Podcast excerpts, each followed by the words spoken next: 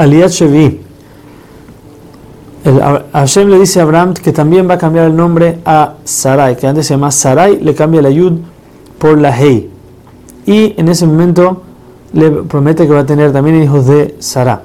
Abraham, menos de la emoción, se ríe y dice: ¿Cuándo se ha visto que Akadosh de un regalo tan grande a una persona? Aún y que la gente antes tenía hijos a los 400 o 500 años, ya en la época de Abraham vino, la gente no tenía después de los 50, 60, ya no se tenía hijos. Y Hashem le dice que va a tener un hijo y lo va a llamar Itzhak. Itzhak, ¿por qué? Dice, o por la risa, dice Rashi, por la risa que se rió Abraham de la emoción, o dice por el, valor numérico, la Yud son las 10 pruebas que tuvo Abraham vino, la Tzadi son los 90 años de Sarah, la Het, los 8 días que Itzhak fue, se le hizo la Milá, y la Kuf, los 100 años de Abraham vino.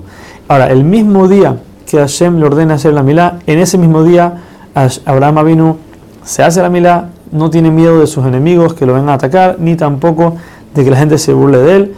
Asimismo, le hace la milá como ordenó Hashem a Ismael y a todos los sirvientes y esclavos de su casa.